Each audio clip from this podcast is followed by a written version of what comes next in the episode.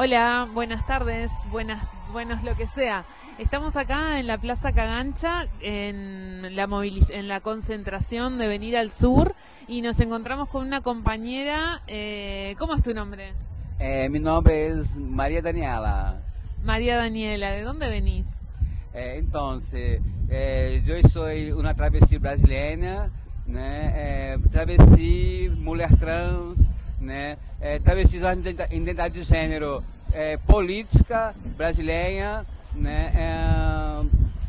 É, eu sou ativista do movimento é, trans de Brasília, Pernambuco, né? Pero também sou ativista do movimento antiproibicionista, né? É, a RENFA, Rede, é, Rede Nacional de Feministas Antiproibicionistas, né? É, eu, qual, eu venho representar no, no Venira Sul, né? E muito bem, né? Assim, eu estou encantada. É tu primeira vez em Uruguai? Em, em... É a primeira vez que eu venho no Uruguai, né? É, inclusive, é, mira, mira as questões da, da, da, do, do, da liberação da marihuana, né? É muito guapa, a liberdade, né? Muito simbolicamente, estamos aqui na Plaza da Liberdade, né? É, reivindicando a, a vida e uh, essa liberação né, de marihuana, elas representam né, para nós brasileiros né, é, a, a, a, vida, né, o fim da guerra às drogas né, e a, a libertação do povo negro, né, de, de, de preconceitos com a população LGBT, população trans. Qué bueno todo esto que decís y justo quería preguntarte también qué, qué esperas de este encuentro Venir al Sur.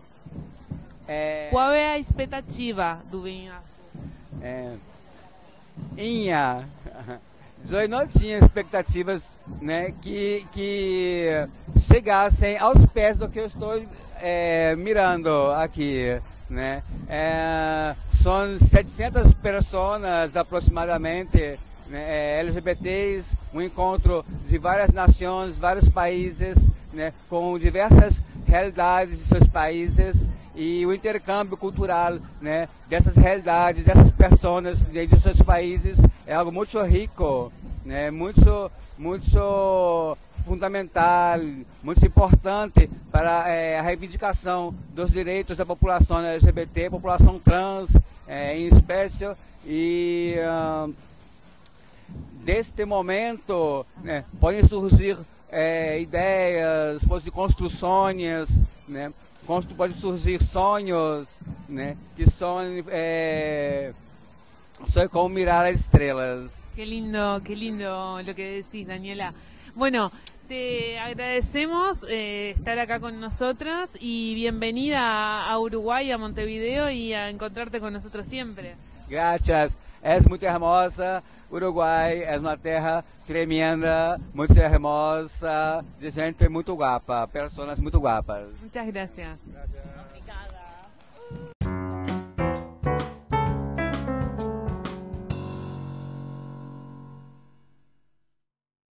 Bueno, seguimos acá en la Plaza de las Pioneras con Chiquita del Sur y en este caso estamos hablando con las compas de fútbol femenino. ¿Quién se anima a ser la primera en contarme qué andan haciendo por acá en el encuentro Venir al Sur? No se peleen. Eh, en realidad, este, bueno, hacemos una aclaración en principio, es un taller, hicimos talleres que tienen que ver con el fútbol feminista, eh, más que con el fútbol femenino. Eh, ayer hubo un taller de unas compas que ahora contarán de México, ahora nosotros de Uruguay y Argentina hicimos un taller sobre territorio, identidades y fútbol donde, bueno, este, una de las consignas es un fútbol para todos, eh, otro fútbol es posible, donde, bueno, hablamos de, cómo ocupamos el territorio, la relación del fútbol con la política, eh, cómo esto nos influye, ¿no? Y cómo desde el feminismo hemos entrado al fútbol y qué significa un fútbol para todos y un fútbol feminista. Como por ahí sería lo que venimos haciendo. Me la dejaste picando. ¿Y qué significa un fútbol para todos o un fútbol feminista? Puede contestar la compañera o cualquiera de las otras cinco que tengo acá en la vuelta, ¿eh? Frida. Cuéntame, Frida, ella de México. Sí. Bueno, un un fútbol precisamente pensado y hecho desde otros lugares, no necesariamente desde la cancha, que quienes lo hagan, quienes lo hagamos, estemos em, pues politizados, no necesariamente, pero que sí nos atraviesan como otras, otros asuntos como em, la lesbiandad, ser personas trans, personas no binarias. El fútbol es un lugar, el fútbol comercial es un lugar que no está pensado a eso, para eso, ni para nosotros. Y sin embargo, creemos que nosotros, porque lo hacemos y lo practicamos cada vez, eh, tenemos un espacio ahí y que queremos recuperar. Y eso para, para nosotras, para nosotros, representa eh, ese otro fútbol porque lo hacemos y por eso sabemos que es posible. Me gusta, o sea, les futboleres como sujeto político y politizades. Claro. Buenísimo. ¿Quién me cuenta algo más? ¿Cómo les ha ido entonces en el venir al sur? ¿Cómo han sido las actividades? ¿Se han sumado a talleres, marcha? Sí, eh, ayer participamos de la marcha, eh, participamos del taller de las compas de México, eh, que nos estuvieron contando sobre las intervenciones que, hacen allá, de toma de espacios públicos para la práctica de este deporte. Y bueno, hoy propusimos un, taller, como contaba hoy Poli, para pensar las identidades dentro del fútbol, para pensar los feminismos en el fútbol. se sumaron muchas compas de varios países de Latinoamérica y estuvo increíble todo el intercambio que se dio, eh, reconocernos en, en, las canchas, en la práctica del fútbol, en las hinchadas, en espacios de toma de decisión, eh, cómo todos atravesamos las mismas situaciones eh, a pesar de las fronteras y cómo estamos pensando el mismo fútbol también a pesar de esas fronteras. Genial. ¿Y se armó picadito?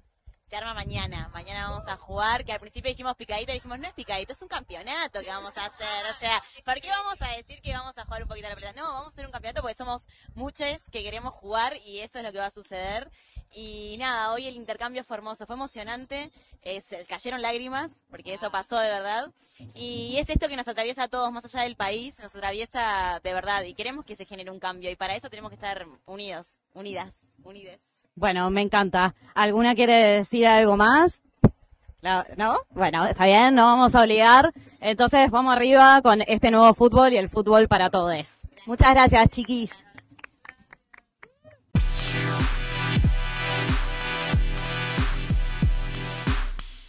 Siguiendo acá en la Plaza Pioneras, en este momento estamos escuchando algo de musiquita que no sé bien qué es. Y además estamos para entrevistar a una compañera de Panamá. Ella nos contará cómo se llama y qué anda haciendo acá por Montevideo. No sé si usé bien el artículo, además, el pronombre. ¿Qué tal? ¿Cómo estamos? Mi nombre es Nandín Solís, soy de la Asociación Wigunungalu de Panamá. La Asociación Wigunungalu de Panamá es la primera organización en Panamá con enfoque en poblaciones indígenas. Yo soy indígena, soy cuna panameña y de verdad muy orgullosa de estar representando a mi país en este encuentro. Buenísimo, Nandi. Qué, qué bueno esto de la intersección eh, de las personas, eh, bueno, indígenas y los pueblos originarios de los lugares. ¿Cómo se da esto en Panamá respecto de eh, la expresión de las identidades de género y de la sexualidad en las poblaciones indígenas? Contame. Casualmente, hoy estaba conversando con la gente porque tenía una mesa temática sobre diversidades ancestrales de género.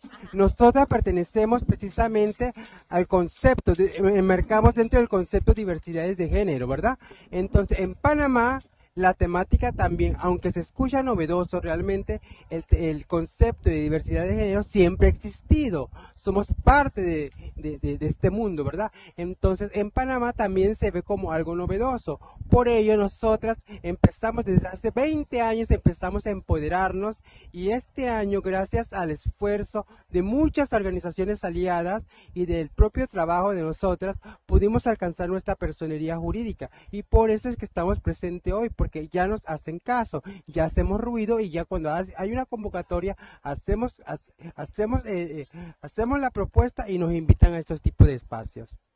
Genial. Han logrado entonces una visibilidad en, en Panamá y también en otros lugares de América Latina. Exacto. Definitivamente, yo personalmente me he encargado de darle visibilidad a este grupo de personas. Somos, somos personas Wigudun de Panamá, de la cultura cuna, ¿verdad? Nos identificamos dentro del concepto occidental, somos mujeres trans y definitivamente ha sido un proceso de muchos años. Desde 1999 yo vengo trabajando con visibilizar nuestra realidad, con empoderarnos y lo hemos conseguido. Y gracias a este esfuerzo hoy podemos trabajar ¿verdad? A favor de nuestra comunidad, a favor, y ese es nuestro aporte dentro de la sociedad panameña, ¿no? Aportar con el ejercicio de ofrecer calidad de vida, de ofrecer eh, prevención, prevención de enfermedades, prevención de, de, de, violencia, en fin, nosotros estamos aquí para, para también aportar, ¿no? A este gran movimiento.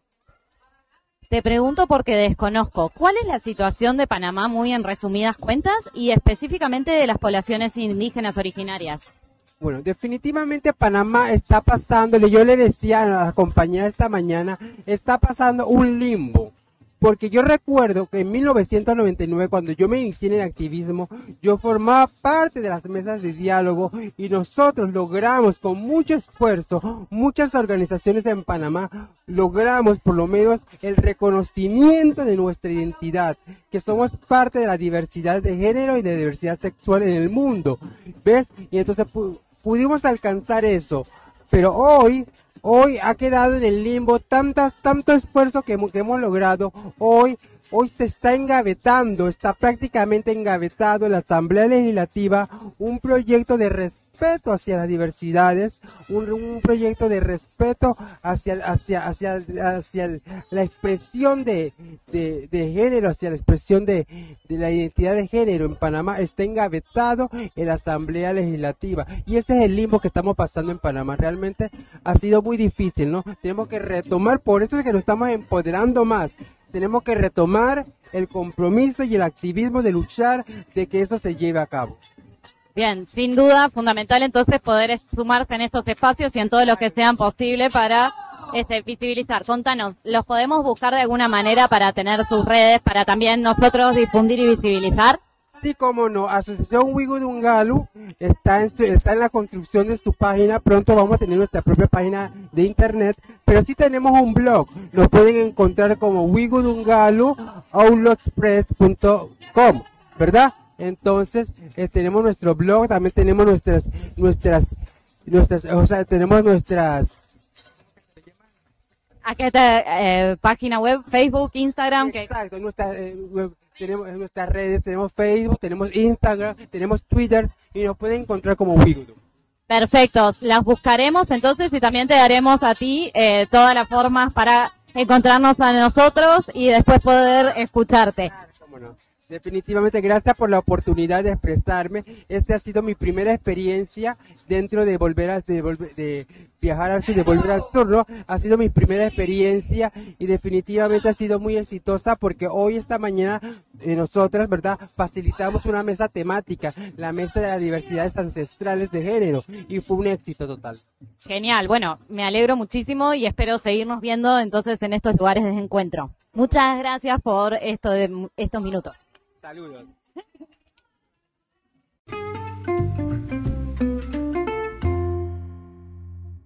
Vamos al aire acá desde la Plaza de las Pioneras en Montevideo, el barrio Arroyo Seco.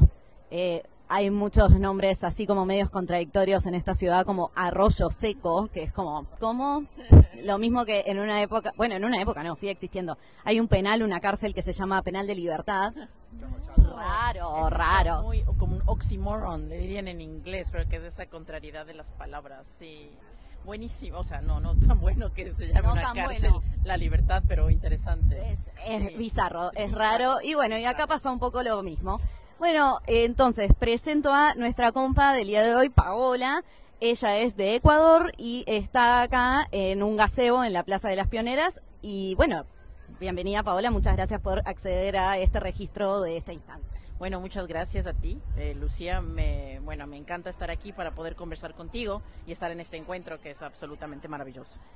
Bueno, y de eso quería preguntarte. Entonces, contame qué te trajo por acá al venir al sur. Eh, ayer este, marchamos juntas y me contaste que ya habías participado en otras instancias de este mismo encuentro. Sí, la verdad, el primer encuentro que yo participé con Venir al Sur fue hace cuatro años, más o menos, en México. Ahí fui con una obra, yo soy artista visual, soy fotógrafa, periodista, hago muchas cosas. Y el anterior año yo vine con un proyecto distinto que el que vine este año, que era acerca de las clínicas de, homosexualización en Ecuador, o sea, de conversión. Ese fue el primer encuentro que vine y de ahí, después de ese encuentro, he trabajado en un proyecto y ahora estoy con Piel Adentro, que es otro proyecto acerca de las realidades LGBTQ más en el Ecuador. Bien, piel adentro eh, y veo que tenés como unos iPads o tablets, es algo que tiene que ver, es digital, eh, tiene que ver como hay una interacción ahí de la persona que viene con el contenido, ¿cómo, qué, es lo que buscas con esta eh, interacción? piel adentro es un proyecto fotográfico interactivo, así se llama, entonces el, el, el sentido es que la persona interactúe con la fotografía, toque la fotografía, tenga este sentido, este juego lúdico con la fotografía. Tienen que tocar la pantalla y justo ahí, en un retrato, deslizar su dedo arriba para abajo. Eh, quería un poquito hacer eso por ese sentido de que a veces siento que, que el arte a veces se vuelve solo permisivo a través de la de la visión, se podría decir, y no tenemos ese sentido de interactuar con el arte, más bien siempre es limitante, a veces en el espacio de museo hasta tenemos cuerdas. Entonces quería romper un poquito el sentido de eso y que la gente pueda tocar y jugar con el arte, también conectando con las historias de cada uno de los participantes. Este es un, un proyecto que representa las distintas historias, relatos de las diversidades y disidencias exgenéricas en el Ecuador. Entonces a través del acto de tocar la fotografía también es literal que estás tocando la piel del participante, ¿no? por eso también está este juego de palabras piel adentro. Entonces, eso. Bien, me, me gusta. La gente se anima a venir y tocar porque, no sé, también puede ser como algo como lo que decís, en realidad al estar tocando a los otros puede generar como un, si bien hay una pantalla de por medio, de, tipo cierta resquemor, digamos, como cierto miedito es una buena palabra. Yo creo que en mayoría la gente, eh, en los lugares que he expuesto este trabajo, les tengo que decir, puedes tocar. Y la gente se sorprende porque estamos tan acostumbrados a no tocar. Y de ahí cuando tocan, se deslumbran, se sorprende y les gusta, les gusta el hecho de tocar. Creo que en ciertas instancias sí he tenido reacciones. En Ecuador me acuerdo alguien, un señor de edad más, o sea, más grande, no quiso tocar. Era como que le parecía de que, no, qué raro, yo no, no quiero tocar. Entonces ver la diversidad de reacciones ha sido muy interesante de este proyecto, pero diría que casi en su totalidad les gusta el acto de que puedan tocarlo. Bien, está bueno. Y en eso vos este, has logrado hacer como una síntesis de cuáles fueron las experiencias que has tenido a partir de presentar esto, esta muestra que estás trayendo hoy a Montevideo. Sí, yo creo que en mayoría es positiva. Eh, yo creo que mucha gente se, se, se se conmueve por las historias. Son historias muy humanas, ¿no? Son historias de también mucho, mm, se podría decir, travesía que tenemos que pasar la gente LGBTQ más para lograr llegar, llegar a nuestra identidad, a la aceptación familiar y muchas otras cosas. Entonces es como un viaje que yo siento que el espectador un poco se vuelve parte de. Y lo que es lindo también de esta interacción es que yo creo que el espectador se vuelve como un performer. A la larga, si es que digamos, alguien no tocó la fotografía, no puede acceder a la historia y eso hace que la persona sea parte del performance. Entonces se crea también como un performance que es muy interesante. Me gusta eso que decís porque es cierto que es difícil para quienes capaz no curtimos tanto lo artístico desde un lugar de, bueno, eso, ¿no? De, la primera persona y más desde espectadores. Es difícil sentir que vos podés formar parte también de un evento artístico. Entonces me, eh, me gusta esto de la invitación a ser parte del arte o mismo pensar eh, capaz que las cosas que hacemos que para nosotros no son artísticas como un acto artístico en sí mismo. Exacto. Bueno, justo esto es la, la, participación del espectador dentro de la obra de arte. Por lo tanto, esa persona se vuelve una pieza esencial para que el arte suceda. Entonces, no es un observador pasivo, sino es un observador activo. Y eso es algo muy, muy interesante en la obra. Porque literal, si alguien no, hay alguien que estaba aquí pelando los retratos, no los, no los pelaba porque no entendía. Entonces, por lo tanto, no se estaba desarrollando la historia. Pero cuando los pelaba, ¿Qué es pelar? Pelar, ¿no? En, aquí como se dice. O sea, pelar, eh, yo que sé, pelas una fruta. Sí, es que aquí literal pelas el retrato. Puede decirse desgarras el retrato, porque son una sobre otra y es como papel que se desgarra. Entonces eso es pelar. Bien, le cuento a nuestra audiencia que yo todavía no estuve interactuando con la muestra de Paola. José, nuestro productor, está en este momento en eso. Y ahora yo voy a ir para ahí también. Paola, ¿te encontramos en redes? ¿Qué, qué medios usas? Yo uso Instagram y Facebook, me pueden encontrar como arroba Paola Paredes Photography en inglés, entonces con la PH adelante y ahí estoy con mi trabajo, me pueden seguir ahí. Genial. Bueno, entonces te buscaremos en tus redes, te pasaremos también en las redes nuestras para que puedas escucharte más adelante. Y muchísimas gracias entonces por eh, acceder a este registro. No, muchas gracias a ti, un placer.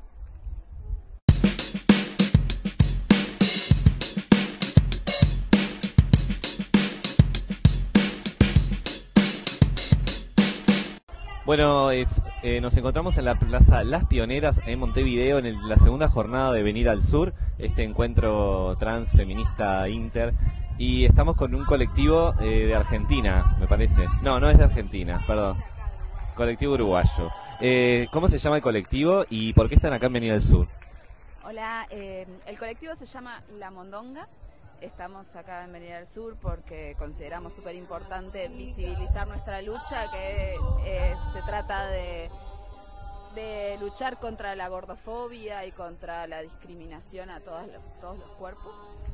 Eh, y nos invitaron, estuvimos haciendo un taller eh, en el día de ayer, un taller eh, gorde, donde estuvimos hablando de estos temas y visibilizando y también como compartiendo con otras personas gordas que vinieron al encuentro y que también estuvieron como contando sus vivencias. Eh, el colectivo existe des- desde el 2019, se formó para, una mar- para la marcha del, del 8 de marzo de ese año y en realidad se formó como una asamblea para marchar, pero ahí en ese momento las personas que formaban parte del colectivo se dieron cuenta de que estaba bueno hacer un colectivo, que no había eso. Los colectivos siempre se, empie- se empiezan a formar porque uno se va dando cuenta de que hay otras personas que viven lo mismo y que la violencia que recibimos no es única, sino que se, comparte en las personas, especialmente en las personas gordas que seguimos recibiendo todas la misma, los mismos violencia y, bueno, y es- de eso se trata más que nada el colectivo. Y bueno, y por eso estamos acá. Bueno, ¿y cómo, cuáles son las actividades principales que realizan? Porque por acá, por lo que estoy viendo, tienen como una especie de publicación. No sé si eso se trata de, también es un poco difusión de, del grupo, de las actividades. Sí, en realidad participamos en distintas instancias de conversatorio, de charlas abiertas. La idea es llevar la temática en una forma horizontal, poder intercambiar pareceres, ideas de formas de pensar eh, y también mostrar la, colectiva a otras personas para llegar. Este, porque uno de los objetivos también es esto que, contaba Cari, de, formar red y tener espacios seguros para todos, para poder reivindicar este, nuestros derechos y nuestro derecho a existir este, entonces también hacemos como muchas instancias, por ejemplo, este, de visibilización en las marchas, este, marchamos juntos también, este, o participamos de encuentros como este. También tenemos en Plaza de las Pioneras, en el trueque feminista, un espacio de, de ropero borde, le llamamos, que la idea es democratizar el acceso a la vestimenta eh, en tallas grandes para las personas que necesiten este, puedan, eh, sin un valor monetario, poder acceder a, prendas de talle grande. Y bueno, y así vamos formando distintas actividades, encuentros entre nosotros mismos, mismes y otras instancias también de creación de algún producto como esos fanzine.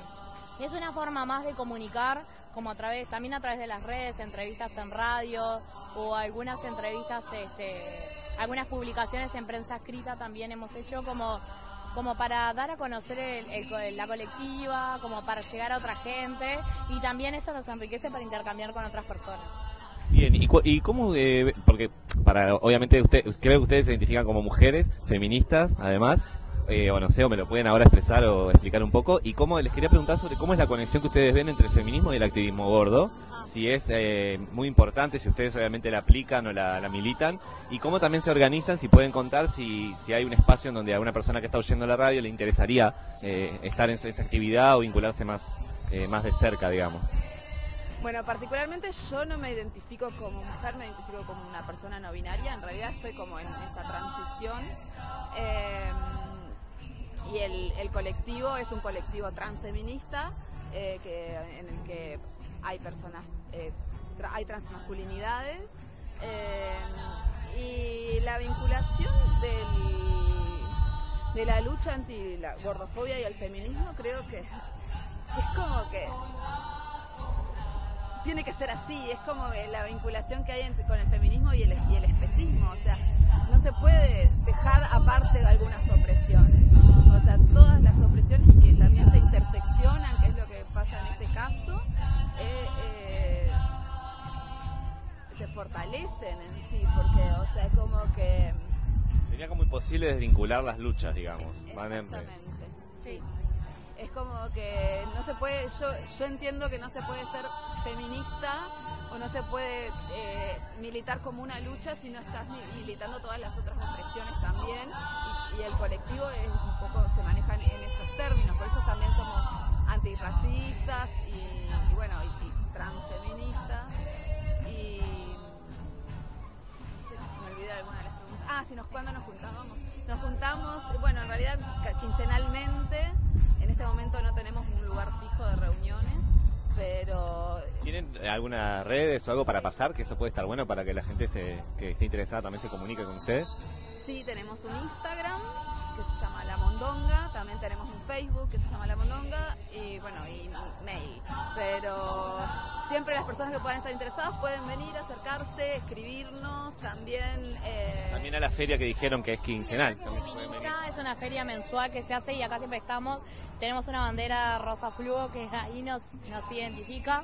Y como pensando un poco en esta pregunta anterior que, que hacía sobre la vinculación del feminismo y el activismo gordo iba de la mano porque la opresión este, y la violencia estética recae principalmente sobre las mujeres y también sobre las personas gordas.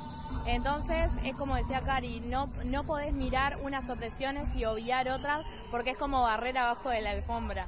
Entonces creemos que el feminismo tiene que abarcar todas las intersecciones y no las que nos convienen. Porque si vamos a tener un feminismo blanco, un feminismo este, delgado blanco, no.